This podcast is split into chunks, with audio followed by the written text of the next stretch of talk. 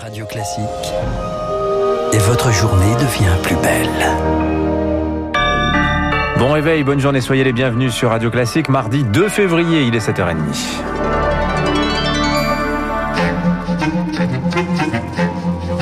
7h30, 9h, la matinale de Radio Classique avec Guillaume Durand. Voilà, et nous parlerons aussi de football tout à l'heure dans le journal imprévisible avec la crise de Marseille. Et nous parlerons aussi de football avec Dimitri, qui va revenir dans un instant, puisque c'est le bid terrible de la, vous le savez, de la Ligue, qui n'a pas obtenu, donc, euh, lors de ses enchères, la moindre enchère conséquente pour acheter le championnat de France de Formule 1 et le diffuser, de, de Ligue 1 et de le diffuser. Nous commençons ce journal, euh, mon cher Marc, avec une arme de plus dans la bataille vaccinale contre le coronavirus, mais c'est extrêmement compliqué. Oui, après Pfizer BioNTech, après Moderna, place maintenant au sérum AstraZeneca. Feu vert attendu cet après-midi de la Haute Autorité de Santé. Le vaccin pourrait être limité aux moins de 65 ans, livraison prévue dans une semaine. Alors que la campagne vaccinale marque le pas, ce troisième traitement pourrait relancer le mouvement avec un nouveau circuit. Les pharmacies, les cabinets de ville pourraient à leur tour l'administrer. Un peu d'oxygène pour les centres de vaccination, selon le président des syndicats de pharmaciens d'officine, Gilles. Il faut que les professionnels de ville, les trois acteurs, médecins, pharmaciens, infirmiers, puissent proposer leurs services. Donc il va falloir qu'on s'organise pour prendre des rendez-vous entre février, mars, avril. Ce sera beaucoup plus pratique pour les patients de se faire vacciner avec leur médecin, avec leur pharmacien, avec leur infirmier habituel, plutôt que de faire euh, la queue dans des centres de vaccination où ils retrouvent des personnes qui ne connaissent pas. Se vacciner, ça va prendre un quart d'heure. Hein.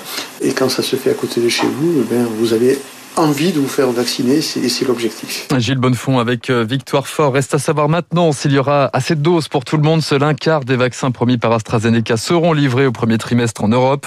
Une bonne nouvelle en revanche venue du laboratoire Pfizer BioNTech, jusqu'à 75 millions de doses supplémentaires pour l'Union européenne au deuxième trimestre. Le gouvernement lui élargit sa panoplie pour éviter le confinement. Avec un décret de dernière minute, Guillaume, à une petite semaine du début des vacances, protocole sanitaire revu et corrigé dans les cantines scolaires face à l'émergence de nouveaux variants plus contagieux, y compris chez les jeunes. Ce sera désormais 2 mètres de distance entre chaque groupe, bien sur le papier, mais impossible à mettre en œuvre, selon Audrey Chanona, chef d'établissement à La Rochelle et membre du SNPDEN. La principale préoccupation des chefs d'établissement, c'est bien d'abord et avant tout la sécurité des personnels et de l'ensemble des élèves, mais certaines fois, ça n'est pas applicable. Et la preuve en est, c'est que le protocole stipule bien à chaque fois que possible. Et quand c'est écrit à chaque fois que possible, ça signifie bien qu'on sait très bien que dans la plupart des établissements, ça ne sera pas applicable tel quel. Et les personnels de direction savent très bien comment fonctionnent leurs établissements et savent très bien jusqu'où ils peuvent aller et jusqu'où ensuite ça devient complètement impossible et irréalisable. Audrey Chanona, chef d'établissement à La Rochelle. La courbe en tout cas reste haute, 300 hospitalisations supplémentaires, 455 décès du jamais vu depuis novembre. Enfin, restriction toujours et c'est une demi-surprise, les remontées mécaniques resteront à l'arrêt dans les stations de ski en février.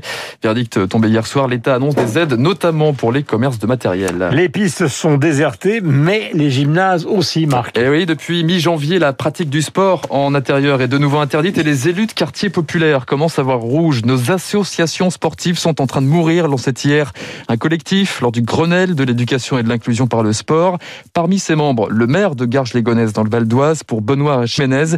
Avec la fermeture des gymnases, c'est surtout une digue républicaine qui est sur le point de sauter. Le travail qui est effectué par les éducateurs, les bénévoles et dirigeants de ces clubs, il va bien au-delà du seul enseignement de la discipline sportive. L'éducateur, souvent, c'est celui qui va venir regarder si euh, les enfants ont bien fait leur devoir. Parfois, euh, il va euh, discuter, échanger avec le professeur en direct. Il va aussi les aider à trouver leur premier stage de troisième ou encore leur premier job d'été. Tout ce travail-là, il est aujourd'hui complètement à l'arrêt. Quand moi, les jeunes ne sont pas dans les clubs sportifs, ils sont soit à la maison avec tous les problèmes de sédentarité et de santé que ça peut engendrer, et ou alors ils sont dehors et ça peut aussi créer d'autres problèmes. Typiquement, j'ai une reconnaissance de RIX interquartier depuis plusieurs semaines.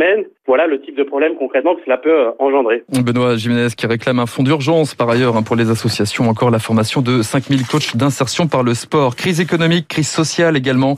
Les chômeurs en fin de droit fin janvier seront indemnisés jusqu'en février. Pas de démarche particulière pour les 250 000 personnes concernées.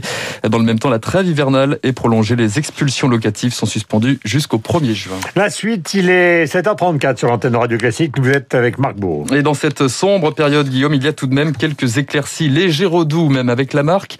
C'est qui le patron? Vous avez déjà peut-être un croisé dans les rayons ces, ces emballages de lait, de beurre, ces boîtes d'œufs engagées dans le commerce équitable. C'est qui le patron? Vient d'annoncer qu'elle allait verser 100% de ses bénéfices cette année, au moins 1,5 million d'euros pour les producteurs en grande difficulté. Et ce 1,5 million d'euros s'ajoute aux 400 000 versés l'an dernier. Un sacré coup de pouce, Émilie Vallès. 1500 euros sont arrivés sur son compte mi-janvier grâce à ce fonds. Une bouffée d'oxygène pour Quentin Charroux à la tête d'un établissement de loisirs à Bourges dans le Cher, fermé depuis novembre. J'ai pas de salaire depuis cette période-là, donc euh, cette somme, euh, c'est vraiment euh, une aide. Ça va vraiment servir à combler bah, les dépenses du quotidien, faire les courses, payer les dépenses de la maison. C'est pas énormissime comparé à trois mois de salaire, ça fait 500 euros par mois, mais on prend tout ce qui est à prendre en ce moment. Ce fonds de solidarité, c'est vraiment très très touchant. C'est qu'il patron commercialise une vingtaine de produits avec un objectif mieux rémunérer les agriculteurs et les producteurs. Là, la marque va plus loin avec ce fonds. Nicolas Chaban, son fondateur. C'est une suite logique. On a pu aider des milliers de familles de producteurs et on continue de le faire à travers la vente des produits. Mais il y a un tel succès qu'il y a des revenus encore plus grands. Cet argent-là, dans une crise globale, il doit profiter d'une forme de rééquilibrage. On a quand même une responsabilité à un moment donné, c'est de repartager. Et on espère inspirer d'autres groupes, poursuit Nicolas Chaban. Évidemment, tout le monde ne reversera pas 100% de ses bénéfices. On peut le comprendre. Mais seulement 1%, ça changerait absolument tout. C'est qu'il patron est la marque alimentaire qui progresse le plus depuis trois ans. Peut-être le signe que les Français veulent donner du sens à leurs achats. Émilie Vallès, dans l'actualité également, incertitude politique en Nouvelle-Calédonie. Le gouvernement tombe après la démission des indépendantistes. Il dénonçait l'impasse et l'immobilisme dans l'archipel en cours de décolonisation. Enfin, à l'étranger, la Birmanie, au cœur d'une réunion d'urgence du Conseil de sécurité des Nations Unies. Au lendemain du coup d'État militaire dans le pays, le parti au pouvoir d'Aung San continue ce matin de réclamer sa libération. On en reparle dans un instant euh, dans les spécialistes avec Emmanuel Fou. Voilà, et avec Jean-Louis Bourlange, donc nouveau président de la Commission des Affaires étrangères à l'Assemblée nationale, qui sera l'invité donc politique de la matinale. Je sais que vous avez été, quand vous étiez jeune, euh, à Vérone pour un mariage. Oui, c'était il y a trois ans quand même. Hein. Vous savez que l'Italie fait rêver, puisqu'on a le droit de prendre un petit noir le matin maintenant, Exactement. que les restaurants sont ouverts, et donc nous avons voulu depuis hier rendre hommage à l'Italie. C'était deux fois Puccini. Cette fois-ci, ce sont des vedettes euh, de la variété et des chants populaires italiens avec Zucchero, Adriano Celentano et Lucio Dalla dans un medley. Vous allez retrouver Senza una donna. Euh, Celentano va chanter Ragazzo della Via Gluck, pardon pour mon italien, et Lucio Dalla Caruso.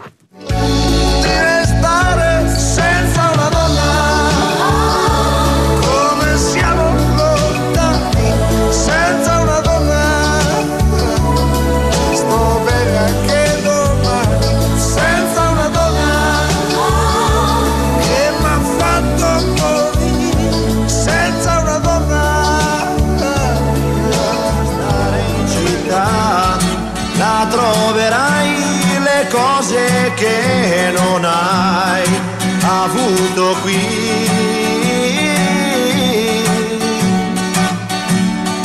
Potrai lavarti in casa senza andare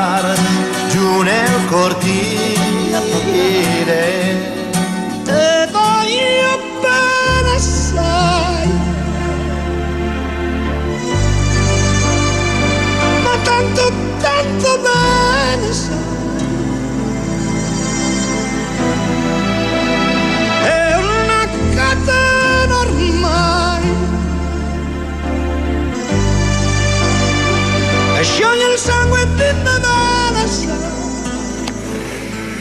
Voilà Lucio Dalla avec évidemment la version aussi de Pavarotti que vous connaissez de Caruso, qui est une chanson et non pas donc un air. euh, C'est un hommage évidemment au grand ténor italien, mais ce n'est pas un air d'opéra. Euh, c'est Dalla qui l'a écrit et c'est Pavarotti qui l'a rendu célèbre dans le monde entier. Et ça plaît beaucoup à Dimitri Pavlenko qui sera dans un instant. Ça nous rappelle tous nos vacances en Italie, les petits vénards. Ils ont le droit d'aller au restaurant. Il est 7h39, nous avons rendez-vous avec Ansan Suki ou plutôt.